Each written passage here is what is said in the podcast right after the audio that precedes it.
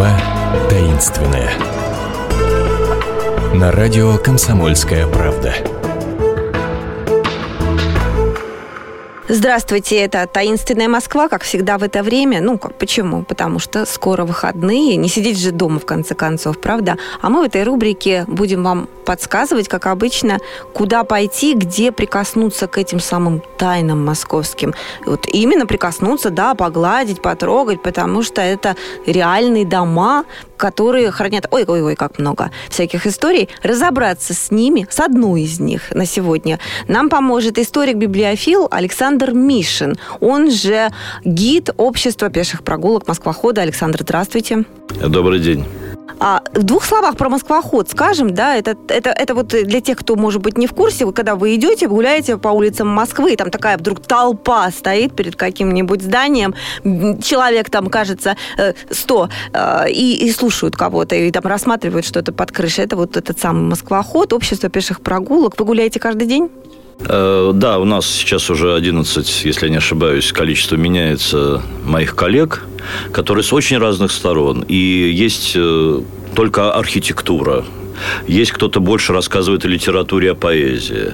Кто-то синтетически подходит к московским домам, но оказывается, что сохранилось еще так много, несмотря на все катавасии. Есть что смотреть, и вот наш принцип – это неторопливый. Мы не бегаем, а очень внимательно рассказываем то, что мы видим, и даже то, что не видим. Потому что Москва – город таинственный, хотя такой очень бытовой, с своими запахами и звуками, но под этим лежит слой, который мы должны, экскурсоводы, нашим вниманием внимательным и благодарным слушателям раскрывать. Ну, давайте мы с вами пока еще, значит, э, люди сидят, они не пришли на экскурсию, сидят у э, приемников, давайте им какую-то одну тайну приоткроем. Мы с вами договаривались поговорить про проклятие рода купцов Мазуриных и отправиться... Сразу адрес назовем, да, чтобы людям было понятно. Это Большой Златоустовский переулок. Э, это район Моросейки и Покровки. Э, вообще, это Покровская дорога. Я ее называю под покровом Богоматери, потому что, если вы обратите внимание, тоже, кстати, внимание на это не обращают, дорога начинается от Покровского собора храма Василия Блаженного и идет в село Покровское Рубцово.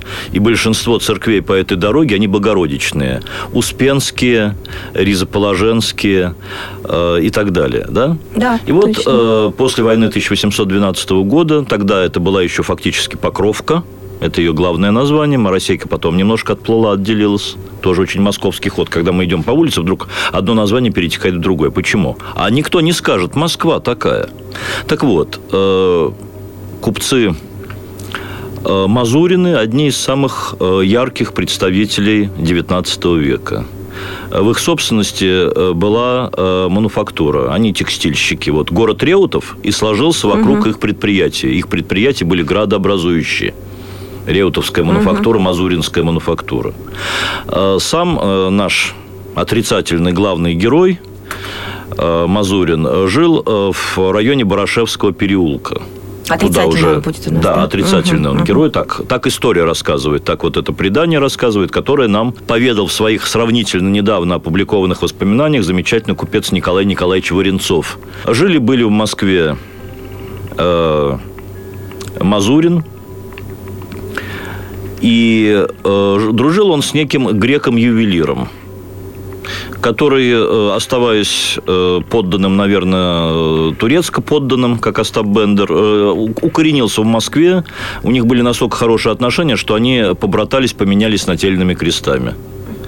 И когда в одной из своих рабочих, скажем так, современно командировок этот грек собирался уплывать в Индию за драгоценностями, которые он здесь, в России, перепродавал – или, э, так сказать, переделывал, он попросил э, Мазурина последить за его семьей. Поскольку это была э, долгая поездка на несколько лет, это не сегодняшние самолеты, вот, то он оставляет. Ему сундучок – с драгоценностями, вот, чтобы Мазурин не тратил свои деньги, а брал его деньги на семью. Там была, уже, была жена, были дети. Старшему мальчику в тот момент было лет 10-11. И он видел, это очень важный момент в этой истории, как он передавал вот эту шкатулку. Но он не видел, что там в этой так. шкатулке. Итак, э, грек уплывает, он доплыл до Индии, э, купил очень выгодно э, те драгоценные камни, иные э, вещи, которые были ему нужны, и на обратном пути их корабль погибает. Он буквально один спасается и опять в Индии. Ему никто не верит, что он богатый человек. Россия далеко, и только через полтора года находится какой-то доброход, э, который дает ему деньги, и тот, наконец, возвращается в Москву. Он идет к тому месту, где жила его семья, там пепелище, это угу. страшно. Спрашивает у соседей, они на него крестятся, как будто на восставшего из э, того света. Его уже не ждали, его похоронили заочно и даже отпели. Ничего себе. Заочное отпевание, ну, да. чтобы два раза не вставать. Э, да, оказалось, что дом сгорел, и э, Мазурин перестал продавать. Э, Мазурин перестал помогать этой семье, все деньги прикарманены, а те влачат жалкое существование в районе Швивы или Вшивой горки. Э, он идет к Мазурину, ну, знаете, наверное, тот вскочил, как-то эмоционально, конечно, отреагировал, это было страшно, но так хорошо э, вещи э, ювелира грека были пристроены. И тот сказал, что ничего он не знает, ничего он ему не отдавал.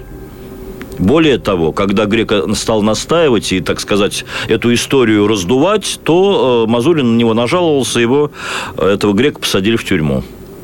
Проходит какое-то время, э, Николай I устраивает процедуру пересмотра обвинений для людей, сидящих в тюрьмах. Каждый из них может написать прошение, объяснить свою позицию. И вот Грек пишет, что делайте со мной что хотите, пускай я останусь в своем заключении в тюрьме, скорее всего, Бутырской до конца жизни, но только пусть Мазурин принесет официальную перед Господом Богом и людьми присягу на кресте и Библии, что он этих э, драгоценностей не брал. И что Мазурин? И Мазурин э, согласился принести такую присягу. И вот сама сцена это вспоминается как, ну, пожалуй, наверное, единственная. Я, во всяком случае, нигде не встречал упоминания то, о том, чтобы это было когда-нибудь еще раз. Представьте себе. 12 э, час ночи. Москва темный город. И вот по Покровке через площадь современную Ильинских ворот по Ильинке в сторону Кремля – в сторону Казанского собора, mm-hmm. ныне восстановленного на Красной площади, mm-hmm. движется эта необыкновенная, необычайная профи... Э, процессия. Впереди идут монахи, естественно, в черном. В их руках огромные черные свечи горящие. Священники идут тоже в траурных одеяниях, а э, позади них идет Мазурин в рубище. Сама по себе эта процедура э, крайне унизительная – когда человека, в общем-то, заставили принести, приносить такую присягу, а он от этого не мог отказаться. Иначе а бы... что бы ему было, собственно, если бы он отказался? А, репутация а. погибла бы. Репутация а что с ним было бы. после того, как он принес эту присягу а вот и я... соврал? Это самое важное, да. И он э, зашел в Казанский собор, э, принес присягу, сказал, что он ничего не брал и уехал домой. Угу. В то время уже выпущенный из тюрьмы грек болеет, и э, он приглашает к Адру, своему практически уже смертному, Мазурина, чтобы тот э, покаялся, ну, чтобы они помирились. Мазурин отказывается, но приходит в церковь, где грека отпевают. И вот когда он подошел к гробу проститься, то вдруг э, в теле грека раздался громкий звук, и тело подбросило – так иногда бывает очень редко, когда рвется внутри сосуд у покойника и выходит воздух, и да вот как будто человек оживает. Да. С перекошенным лицом Мазурин отшатнулся от гроба, вернулся домой уже в совершенно невменяемом состоянии, тоже вскоре скончался. И когда э, пришли его хоронить, ну, всегда же на похоронах есть люди, которые на похорона и свадьбу ходят как на работу. Угу. Досужие наблюдатели, которым интересны, которые сплетни, так сказать, информацию, иногда важную, иногда не очень, разносят. И вот э, оказалось, что прощание с Мазуриным имеет одну деталь, что на лице покойного тряпочка Лицо покрыто белой тканью, и когда стали интересоваться вот эти досужие наблюдатели, что же случилось с лицом-то у Мазурина, то оказалось, что там такая жуткая, отвратительная гримаса запечатлелась после смерти, что смотреть на это лицо совершенно невозможно. Ну, ничего себе. И вот такая история которая потом в роду Мазурина, к сожалению, в разных э, вариантах повторялась. Не обмана история, а история нездоровья душевного. В роду были сумасшедшие, эпилептики, э, самоубийцы.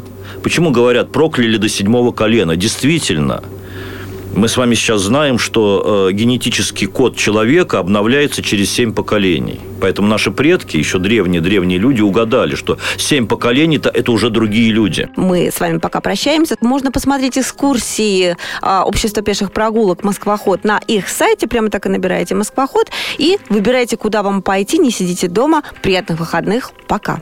Москва таинственная. На радио «Комсомольская правда».